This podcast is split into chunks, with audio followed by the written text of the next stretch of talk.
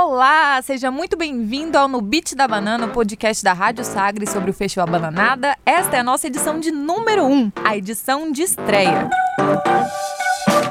Eu sou a Paula Falcão, do Aproveite a Cidade, e apresento esse podcast ao lado de Gustavo Saboia.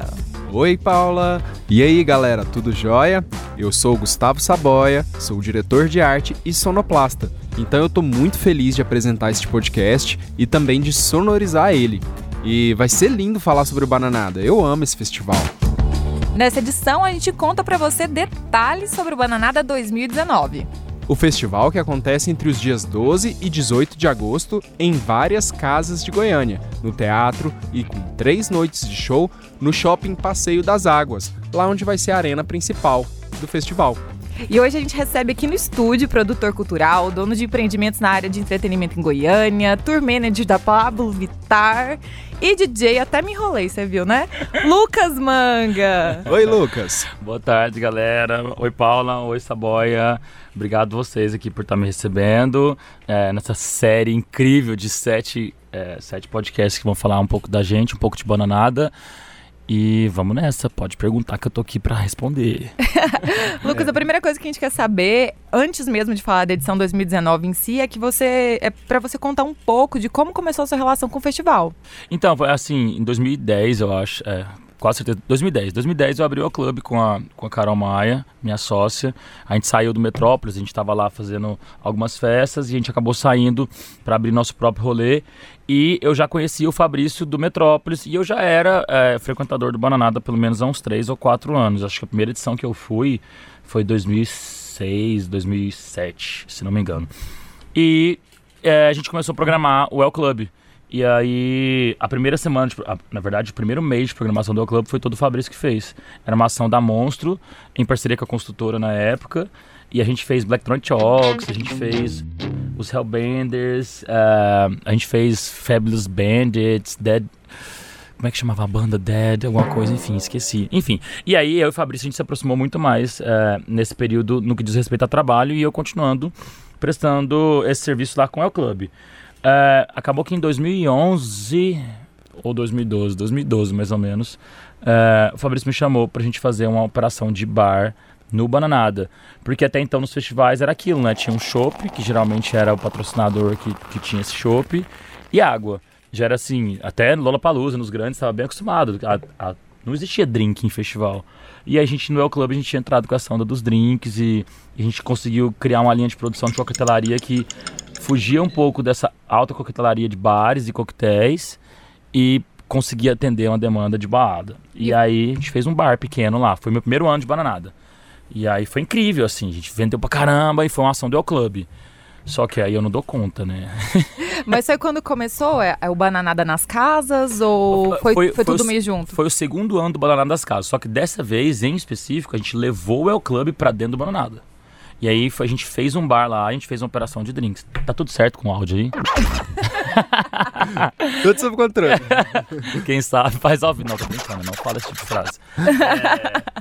E aí, enfim, a gente fez essa operação de bar e eu prestei serviço Bananada dois anos, esse ano e o ano seguinte. E aí uma coisa levou a outra.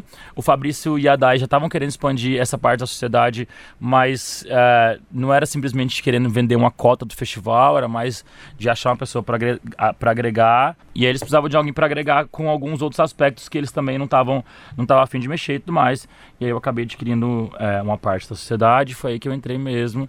E a gente fez essas duas últimas edições que foram no, no, no Oscar Niemeyer e a última edição agora no, no Passeio das Águas. E agora tam, eu estou partindo para minha quarta edição, realmente ativamente na produção geral do festival. A gente conversou com o Fabrício, que também é produtor cultural do evento, e a gente perguntou para ele qual era a edição favorita dele na história do Bananada, que já tem aí 21 anos. Ele, ele respondeu várias, né? Uhum. Mas na verdade ele deu um nó na gente e acabou escolhendo a próxima. A edição que eu mais gostei.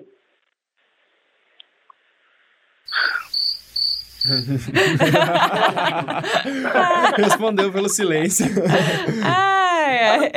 é difícil, então, Fabrício. Acho que foi a última. Eu acho que a gente conseguiu chegar num formato muito legal. Tem shows que, que eu piro, né? mas assim, eu falei da, da edição da UFG, que teve o Aidene, Jardim Macalé, Macaco Bung, tenho um carinho por essa, que foi muito legal. Teve essa edição que foi no Jockey Club, que teve os Lemon Heads, que deram um trabalho pra caralho, mas que, que colocou o Bananada num outro patamar. Eu lembro que teve uma edição no Mate Sererê, onde um teatro tinha cadeira, outro não tinha cadeira, e a gente passou uma semana inteira desparafusando e colocando cadeira no lugar, que foi legal também. Depois o Brandão entendeu que não ter cadeira nos dois teatros talvez fosse a melhor opção. É, cara, não sei, talvez a melhor edição seja a próxima, até porque assim, eu vou chegar mais na hora de curtir do que de fazer mesmo. Não, eu não sou sem vergonha igual o Fabrício. A minha, a minha edição preferida é a edição 2016 do Centro Cultural Oscar Niemeyer. Foi quando eu me senti mais realizado como produtor cultural na vida e como um fã de um festival. Não tenho vergonha nenhuma de falar, foi incrível. Outras edições também foram incríveis, mas eu acho que foi, foi a minha primeira operação que eu toquei a operação de bar 100% inteira e deu tudo certo. A gente fez atendimento ao patrocinador que deu certo. Os shows foi, foram lindos. A gente teve a oportunidade de trazer o Teto Preto a primeira vez, quando ninguém conhecia, e a Laura Carnioso já peladona no palco, e o povo do patrocinador maluco, e ela subvertendo tudo. Então, assim, tem inúmeros momentos icônicos daquele, daquela edição que eu, assim, não esqueço, e para mim é realmente a mais importante de todas, a, que eu, que eu fui mais feliz, eu acho. Mas você pode, pode contar qual que é essa relação? Tem uma regra? A próxima edição vai ser sempre melhor do que a anterior? Não, a gente, gente o nosso objetivo como produtores é sempre fazer isso, né? A gente é, acaba uma edição, a gente faz uma reunião de balanço ali, a gente fala, ó, onde errou, onde acertamos. E sempre todos os padrões de produção são em torno de melhorar a experiência e fazer uma edição melhor. Tanto no que diz respeito a, a uh, ao line-up, ou é, cenografia, ou orientação de fluxo, enfim, a experiência como um todo. Então, o que a gente espera é que a edição agora seja melhor. Só que eu não tenho vergonha nenhuma de falar, tô falando isso como fã do Bananado, na verdade. 2016 foi foda, foi foda e pronto, assim. O ano passado foi incrível, incrível, assim, porque a gente tava muito assustado. Ó. 2016. Será que eu tô misturando 2016 e 2017? foi 2017 também. Porque Não, 2016 foi a edição que teve, que eu lembro que teve a escola. Foi o primeiro ano da escola, foram dois anos de escola. Foi o primeiro ano de escola e foi o meu primeiro ano produzindo ativamente lá no Oscar Niemeyer. É, A gente tá aqui é, conversando com Camila. Foi 2017. Camila está dando altas dicas aqui. Camila que está no estúdio. É foi, 2017. Foi 2017, foi 2017, porque a de 2016 foi o que, o, foi, que teve o Tropiquilas e, o, e, o, e foi o primeiro da Lineker que choveu no sábado. Foi isso. Olha, 2000, com detalhes. 2016 foi um pouco complicado. Nossa, é, eu confundi os números, mas é isso. 2016 foi muito complicado. Eu lembro como se fosse ontem. Agora sim, porque a gente não tinha um comportamento de, de, de venda de ingresso online tão robusto como agora. Então a gente tinha vendido ali 40% da meta dos ingressos online e a portaria sempre funcionava bem e dava um resultado legal. Choveu sábado a tarde inteira. E aí foi um dia que é um dia que é o dia de festa, que a gente vende pra caramba e que é incrível. Foi o dia de, de menor público porque as pessoas não saem de casa. Não era só uma chuvinha, não, era assim uma chuva torrencial. E o festival tava. Ai, eu, eu, eu passei minha cadeira em cima do fio. E o festival. É o festival estava preparado para chuva em vários sentidos. Tanto, tá, todos os palcos estavam com tenda, todos os bares com tenda, os banheiros com tenda. Só que a arena era toda aberta. É aberta. Né? Então foi bem complicado. E aí 2017 foi o ano que realmente não choveu, que teve carne e osso e teve tudo isso que eu falei. Exatamente. Nossa, 2016 foi desesperador.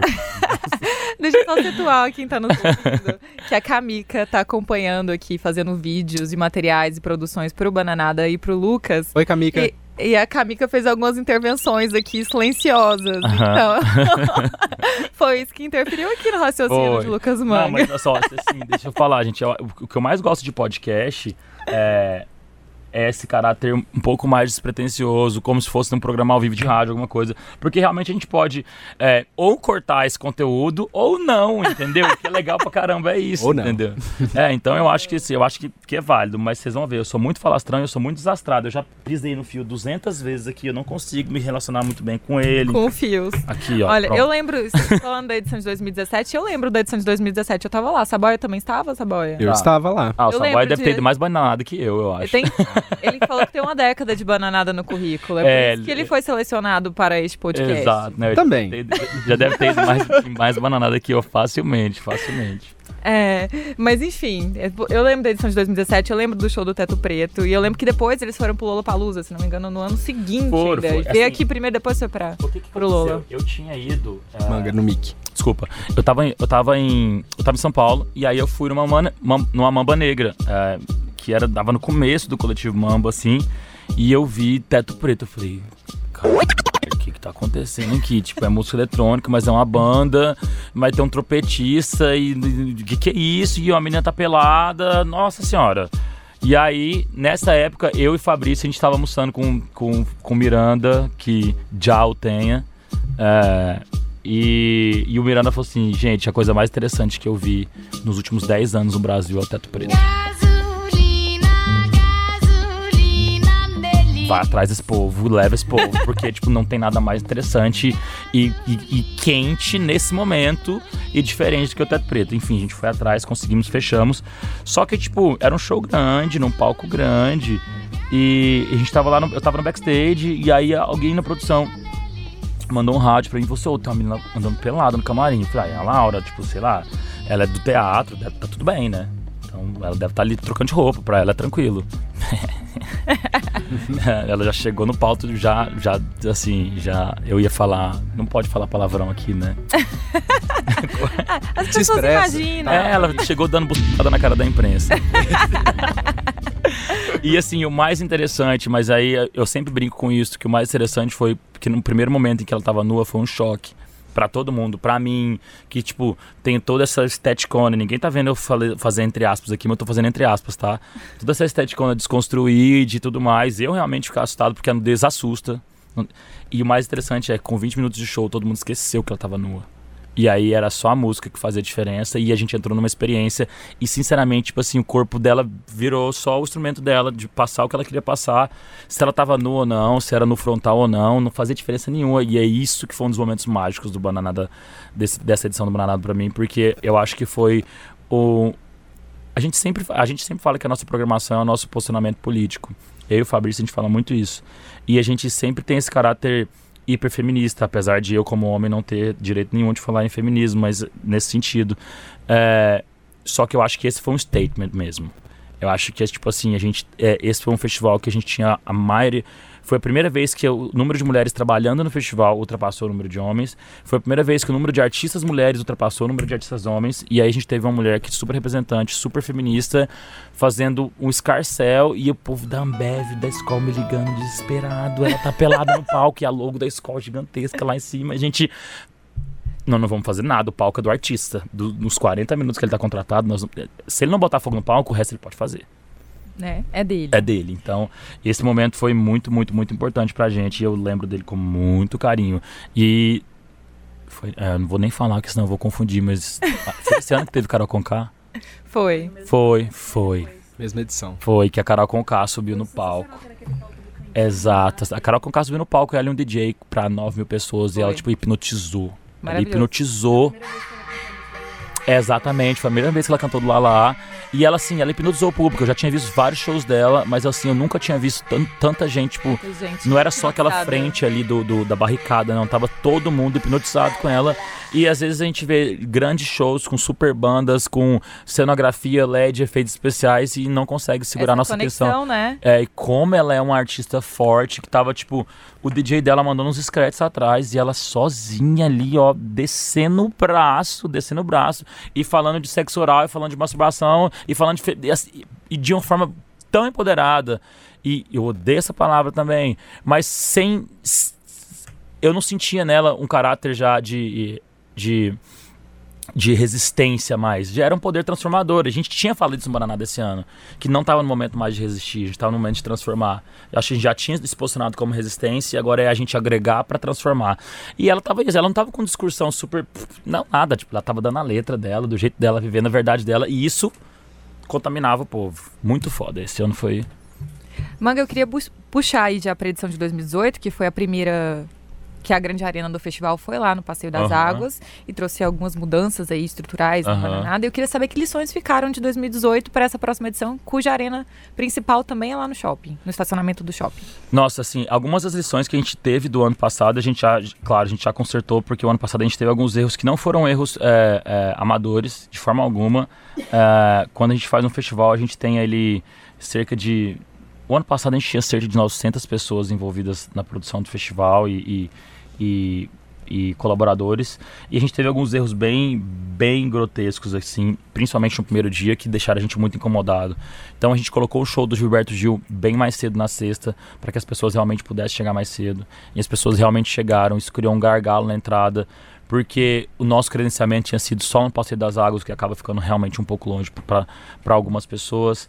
Então várias pessoas tinham que recuperar a pulseira, tinham que resgatar essa pulseira, então gerou um grande problema, e esse foi um problema da nossa parte. É, teve um gargalo ali de uma hora e meia, quase duas horas de fila. E aí, logo em seguida, quando a pessoa entrava no, no festival, o pessoal que estava fazendo o nosso cashless é, não fez uma entrega satisfatória com, no que diz respeito ao link de internet e as máquinas de cartão não funcionavam. E aí rolou mais uma fila de uma hora, uma hora e meia. Ninguém conseguia comprar bebida, ninguém conseguia entrar. Isso, sim, esse gerou. essa- da minha história de Bananada, foi a maior crise que eu, que eu enfrentei no Bananada com o público. É, assim, poucas pessoas sabem, mas a gente juntou 100% da equipe para tentar consertar isso. É, eu sou muito ansioso, muito ansioso, e na semana do Bananada eu fico muito mais ansioso ainda. E nesse dia eu tive que sair, me afastar da operação, porque eu não parava de vomitar de ansiedade, assim.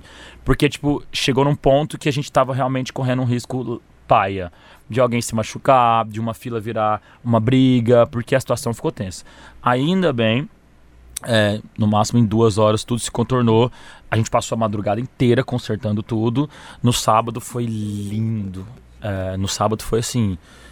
Perfeito, domingo foi perfeito. Então, assim, ficaram muitas lições. Foi a primeira vez que a gente fez no, no, no, no Passeio das Águas. E, assim, são inúmeras vantagens de fazer lá. Primeiro, que a gente tem uma parceria com o shopping há um tempo e eles nos recebem muito bem. É uma área que tem prumada hidráulica, é uma área que tem energia, é uma área que tem segurança. É, no, no penúltimo ano, que foi o último ano do Oscar Niemeyer, a gente teve mais de 200 ocorrências de assaltos. É, isso porque a gente colocou aqui 70 seguranças nos estacionamentos. Lá, o ano passado, a gente teve zero ocorrência de assaltos. Aqui é mais aberto também. É, zero ocorrência de vidro quebrado. A gente tem 4 mil vagas para estacionamento, de graça. É, então, assim, é, a gente não pretende. É claro que a gente pretende ocupar inúmeros espaços na cidade e seria incrível ocupar o Oscar Niemeyer de novo, mas todos sabemos da novela mexicana que é nosso Centro Cultural Oscar Niemeyer. Então, eu prefiro. é, a gente está muito, muito feliz de estar lá. E esse ano a, a gente consertou esses problemas do ano passado. A arena está 60% maior do que no ano passado. Então a gente, a gente viu o que estava ruim. Aquela área coberta do ano passado que ficou meio barulhento, não tinha um conforto acústico assim. Gente É, as pessoas falaram que essa questão se sentiram um pouco muito acostumadas com a esplanada, que é bem aberta, Exato, né? Então uma- elas se sentiram meio claustrofóbicas Exato. a parte coberta. É, naquela parte coberta, que é uma parte que a gente é apaixonado por ela, o que que a gente fez desse, desse ano agora? Mais uma vez, o projeto é assinado pelo Ogawa, que é do, do escritório Leão Arraes, é um, grande amigo nosso e ele assina pelo terceiro ano o projeto. A gente usou aquele, aquela parte coberta, a gente está chamando que é a Rua Bananada. É um boulevard de serviço. Então, tudo que envolve serviço tá ali, tá um caixa, tá o bar, tá um, um- um bar menor, tem lojas e tudo mais. E aí a gente fez duas arenas e duas esplanadas diferentes. Então, do lado onde foi a arena do ano passado, a gente tem uma arena 30, 40% maior. E do lado onde foi a entrada, a gente tem uma outra arena Vai ser aberta. a ocupação 60% maior que a do ano passado. É, 60%. É, o ano passado a gente ocupou 18 mil metros quadrados do shopping, fora estacionamento. Só com o festival. Esse ano a gente está ocupando 30 mil metros quadrados. Então vai ficar bem mais espaçoso, vai ficar bem mais legal, bem mais legal.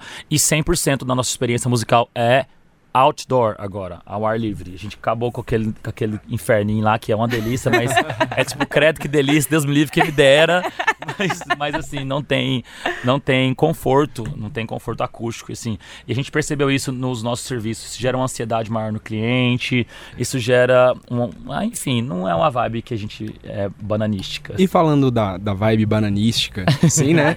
Esse ano o, o festival, puxando para as atrações, tem Bakechu do Blues, Aham. Duda Beat, Pete, Otto, Criolo, e uma vasta programação com, com bandas emergentes, assim, no Aham. cenário nacional e internacional.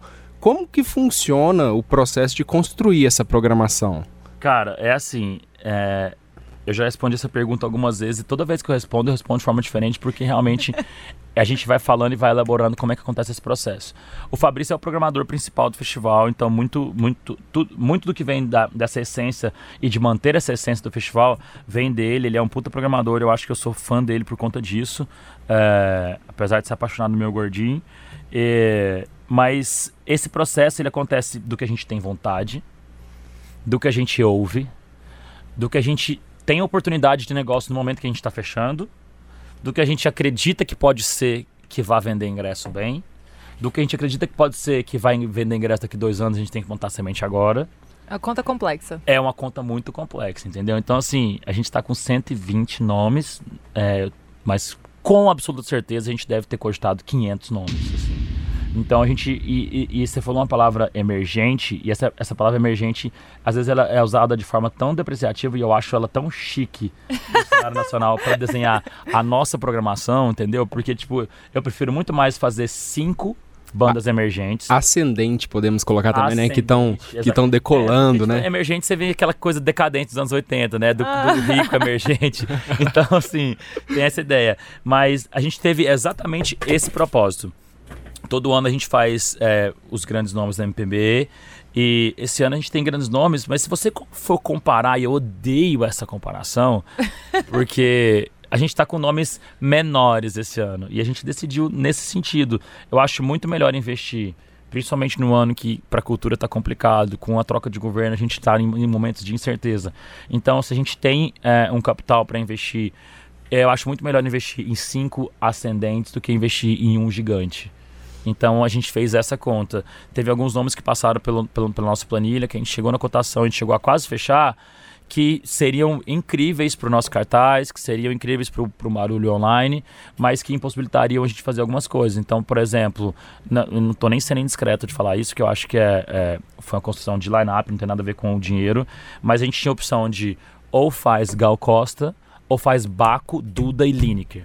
Ah, Eu prefiro fazer Baco do Lineker nesse momento, entendeu? Então a gente teve que tomar essa decisão, porque a Gal seria um show lindo, eu ia chorar horrores, ia ser maravilhoso.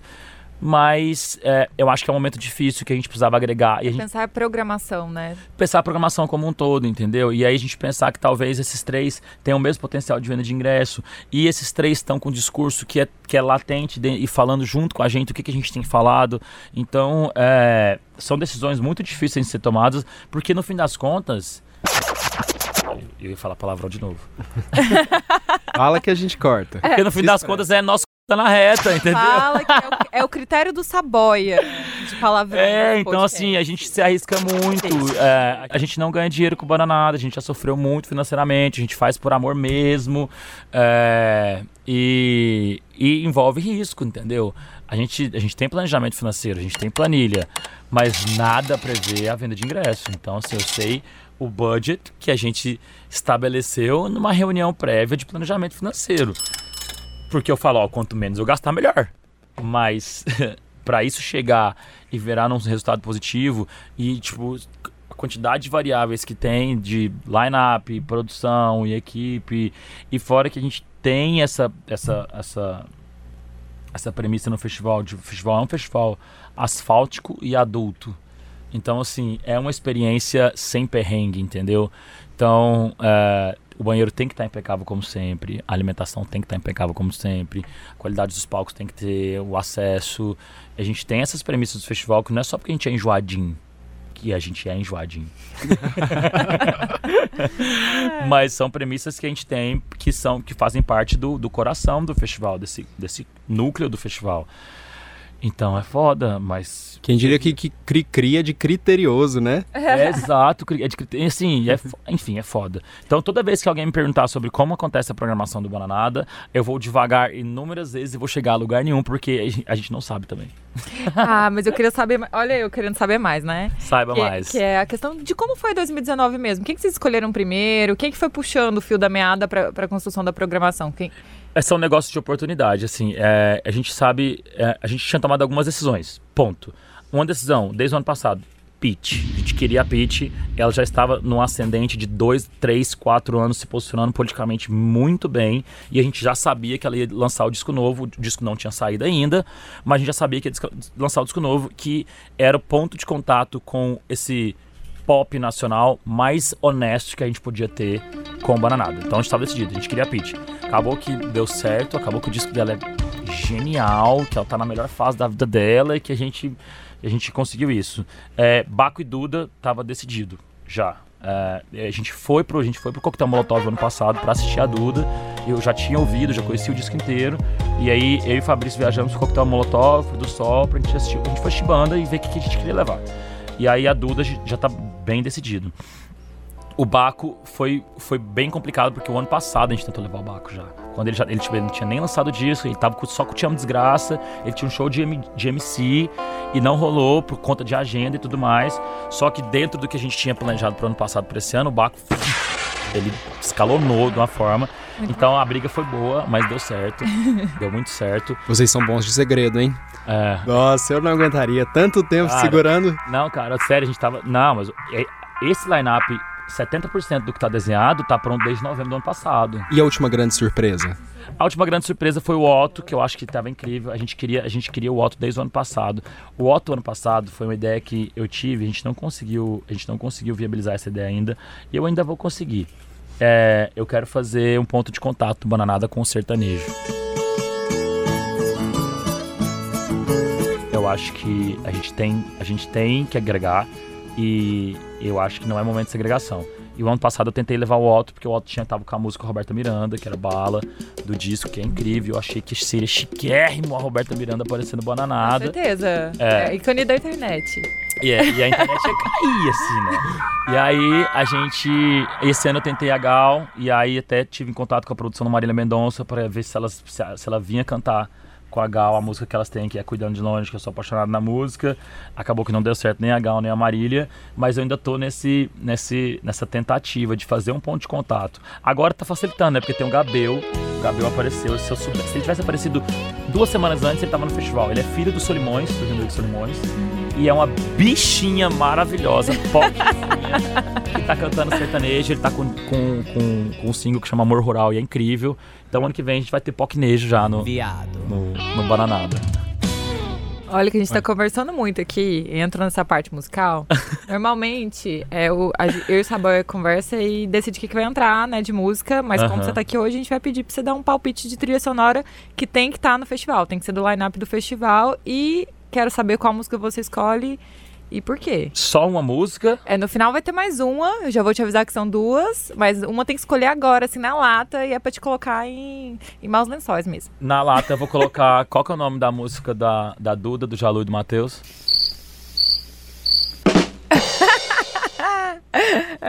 Vamos ter que glugar. É, não, não, eu sou péssimo com o nome, eu sou péssimo com o nome. Mas eu acho que é a música que representa muito o meu momento de bananada agora, porque eu acho que a gente vai ter. é, agora que a gente, a gente tá com os, os patrocinadores todos fechados, a gente tem o nosso palco Tropical Transforma, que é lindo, que é o palco da Devassa.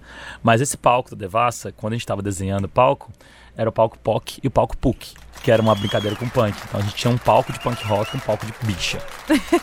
E aí eu acho que muito do que do que é, esse palco pop POC se transformou no palco Tropical, Transforma, é, eu acho que essa vivacidade que a Duda, que Jalu, que o Matheus que essa molecada tá, tá vendo, e o Davi, Romaero Ferro, e Trava Business, e a Dai, que é daqui de Goiânia, eu acho que, tipo assim, é, o Bananada traz grandes nomes para vender ingresso, traz os nomes em ascendência para o pessoal ter aquela catarse coletiva, mas eu acho que esses nomes menores são o que mais são de mais importante nesse momento da nossa história de bananada, porque são as sementinhas que a gente planta. Tipo, o Jalu, que a gente tem muito orgulho. O Jalu tocou num palco pequeno o ano retrasado. 2017. Depois ele tocou no palco eletrônico e foi o melhor show do palco e, tipo, fez mosh na galera.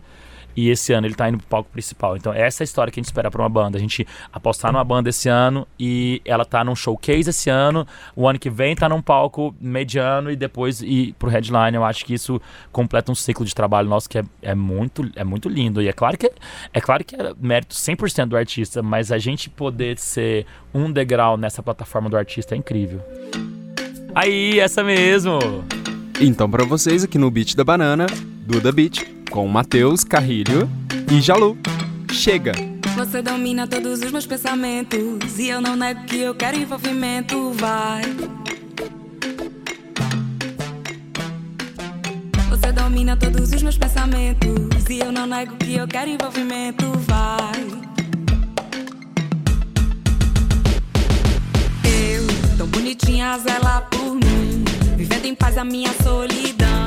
De romance eu estava afim. Você chegou e me deixou no chão.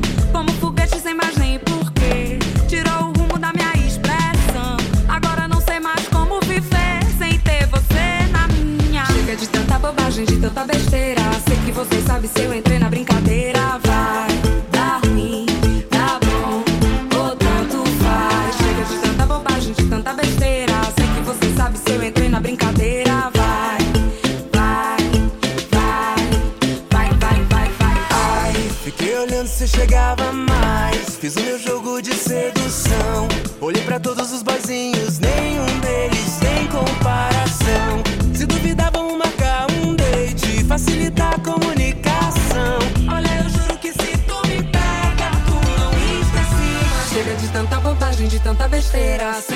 Sabe se eu entrei na brincadeira. Vai, tá ruim, tá bom, ou tanto faz. Chega de tanta bobagem, de tanta besteira. Sei que você sabe se eu entrei na brincadeira.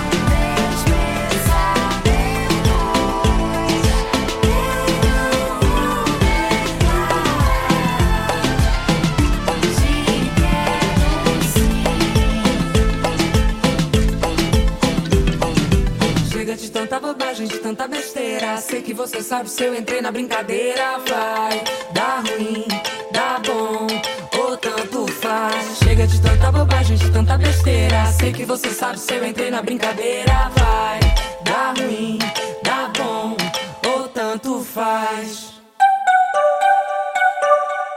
Estamos juntos no Beat da Banana, o podcast da Sagres sobre o festival Bananada. Na minha apresentação, Gustavo Saboia e também da Paula Falcão. Estamos recebendo hoje o empresário, produtor cultural e realizador do festival, Lucas Manga. E nós voltamos para.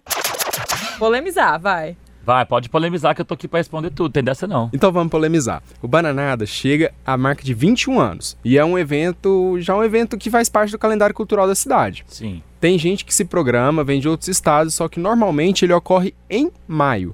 Porque esse ano ele vai ocorrer em agosto. É igual, foi igual, o Saboia fez igual pergunta, sabe, de do Passa ou Repassa? Sim, nossa, ele, ele fez um parágrafo inteirinho achando que tava tudo certo pra vir tal. É, não, é que Lau. quem fez o roteiro, né? Gente, é, gente, é muito Vai ter simples. torta na cara? É, é muito, é muito simples, assim. É, o ano passado, a gente tá numa crescente do festival, de uma crescente que a gente, chama que é uma crescente de investimento. O festival não é um festival que, como modelo de negócio, é 100% lucrativo pra gente. Eu nunca ganhei dinheiro com bananada, vai demorar pra eu ganhar, eu acho.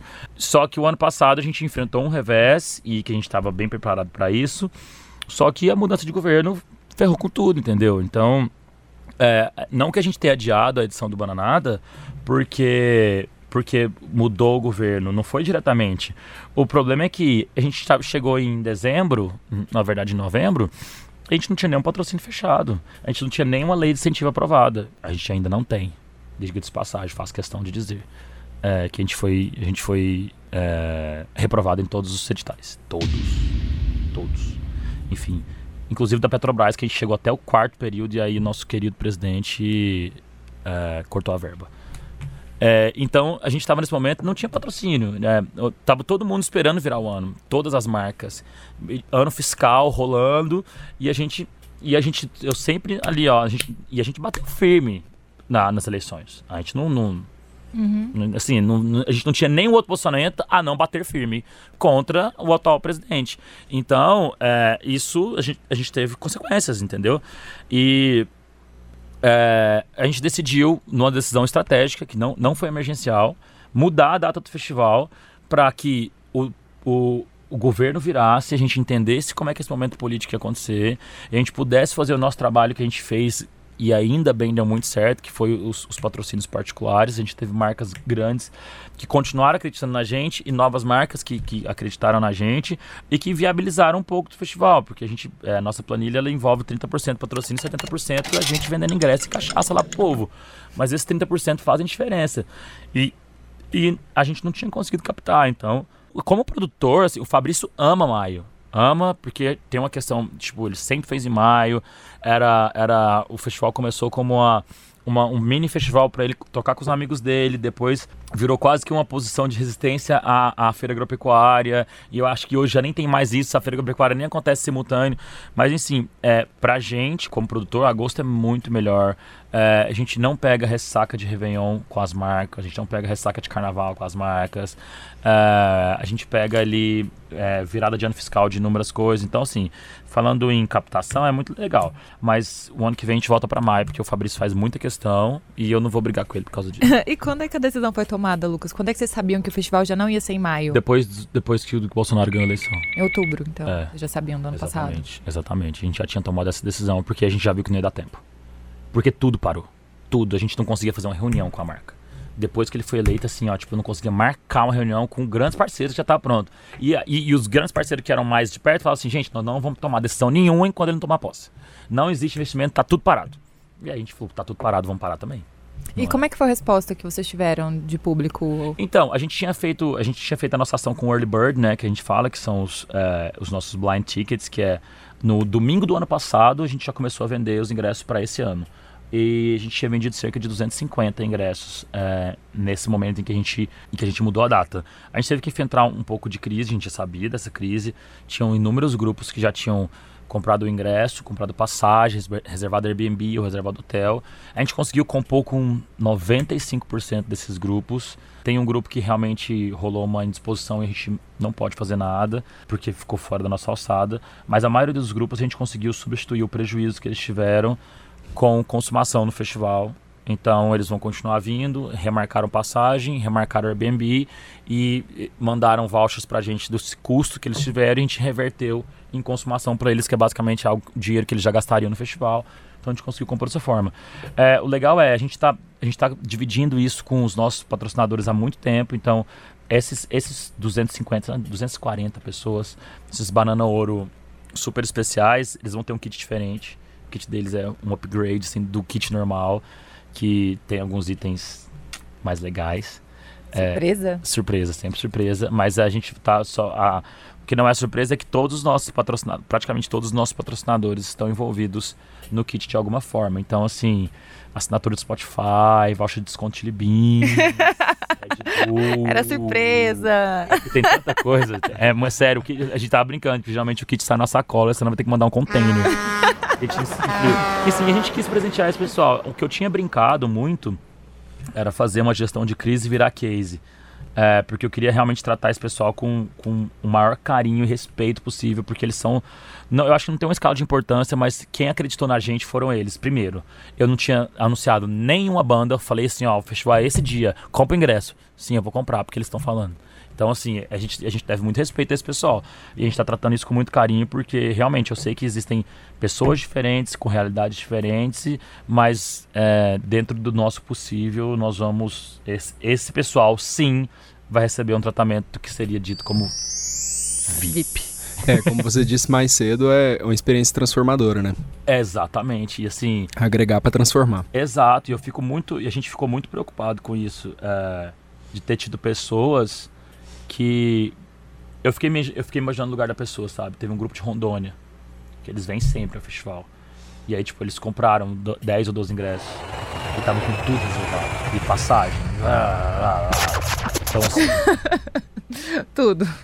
é muito complicado, é muito complicado. Pode polemizar mais que essa foi fácil. Não, acabou a polêmica. Manobrou. Acabou a polêmica. E, Manga, qual que vai ser a marca do festival desse ano pra você? Pelo que que o, o Bananada 2019 ele vai ser lembrado? Cara, numa projeção, assim, eu acho que realmente a gente conseguiu construir esse ano um line-up muito, muito coeso com o que a gente acredita, mas ao mesmo tempo com dias muito específicos no que diz respeito ao público. Então, eu acho que a gente vai ter uma- um fenômeno que eu acho incrível, que é catarse coletiva. Eu acho que o público de sexta é muito o público de sexta. O público de sábado é muito público de sábado, o público de domingo é muito domingo. E tem um público de todos os dias.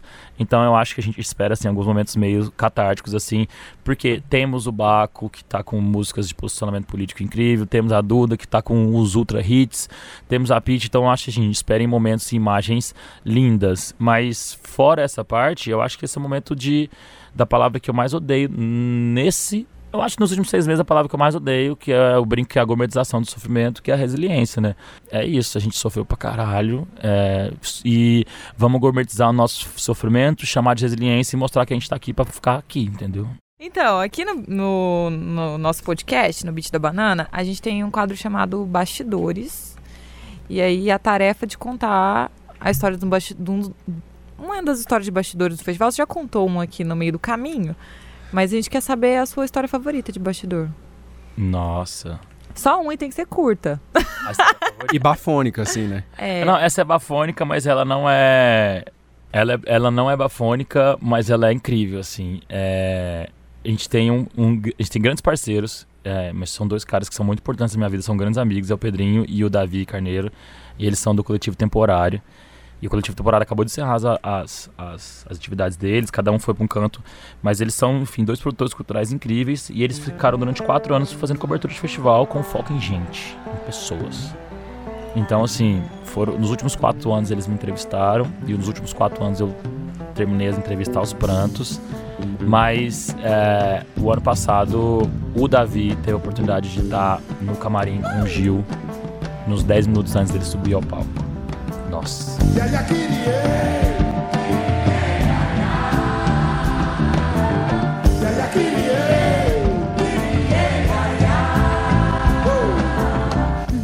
Nossa, e aí eu acompanhei e é assim, a ansiedade dele e a insegurança dele é exatamente a mesma de um adolescente que tá indo dançar valsa a primeira vez na festa de 15 anos. É lindo de ver o quanto ele é humano e o quanto ele tava assim batendo os pezinhos e ansioso e aquele negócio. E aí, tipo, ao mesmo tempo ele dava entrevista e ele toca em todo mundo e conversa com todo mundo. E aí vem um. Enfim, é assim, foi um momento mágico de bastidores que eu vi um- provavelmente um dos, dos maiores artistas da história da música mundial no maior momento de fragilidade e entrega dele, que é o momento do gargalo pré-palco. Foi esse, esse é o bafo do bafo do bafo.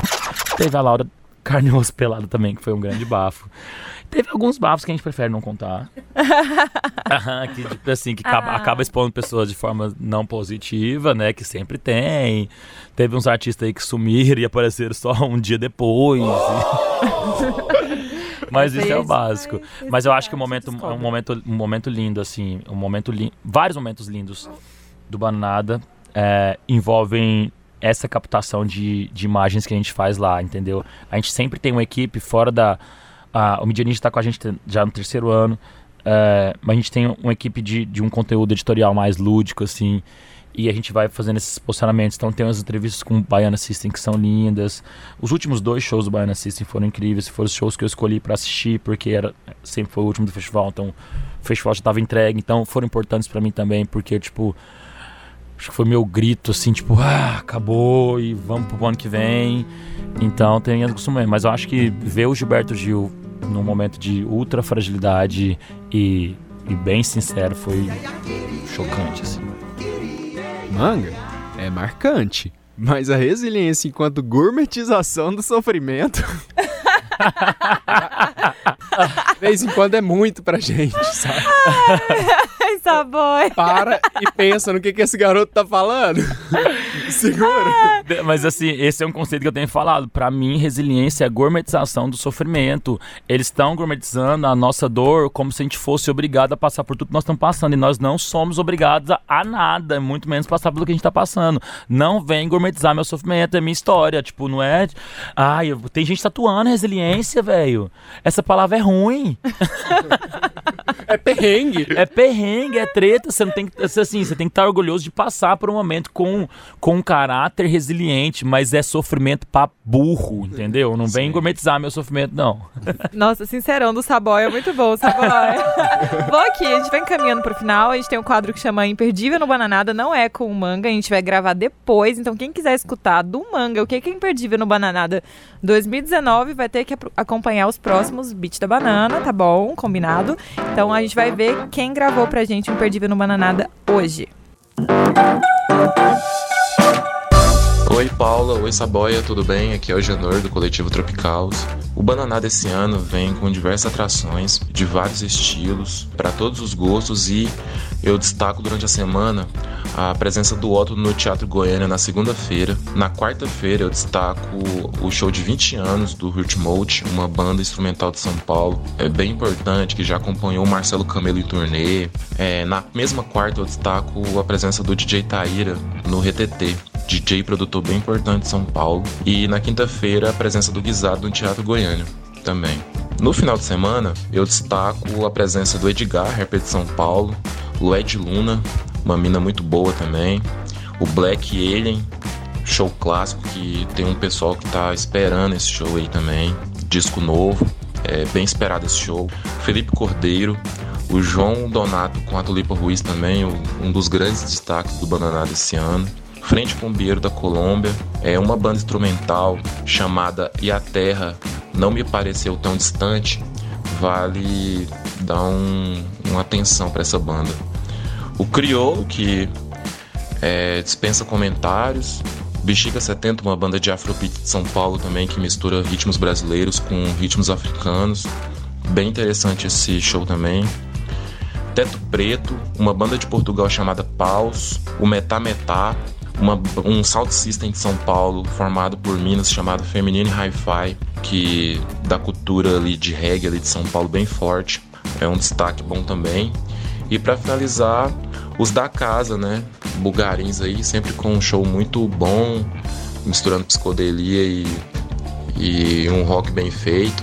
É, e esses são os meus destaques aí do Bananada. Muito obrigado aí pelo convite. Um abraço aí pra vocês e que o podcast dê certo aí. Valeu.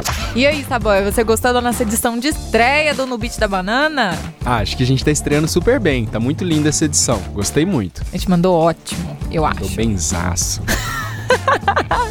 Lucas Manga, eu queria agradecer a sua presença aqui no estúdio. Foi muito legal ter você aqui, de verdade. Legal, muito No- legal. Eu fui também estar aqui nessa sessão de psicanálise, entendeu? Eu chorei pelo menos Fala umas que eu te quatro, escuto. cinco vezes.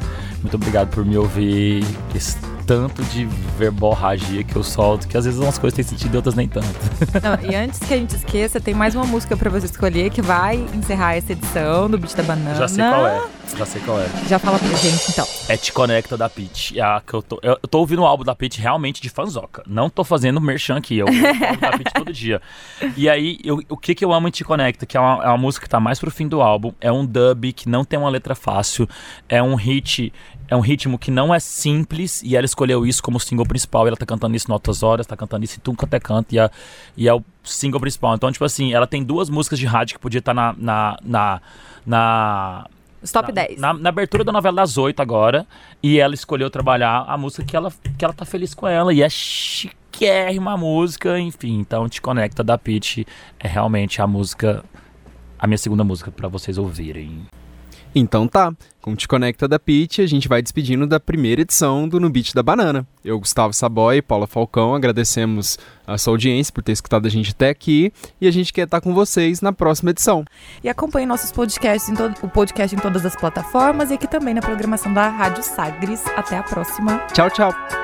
Tchau, obrigado, Rádio Sagres. Obrigado. Aproveite a cidade pelo convite, foi demais. Para pra pensar se esse é o teu lugar aquele boi que deveria estar. Presta atenção só no som do mar que te conecta com Jaja.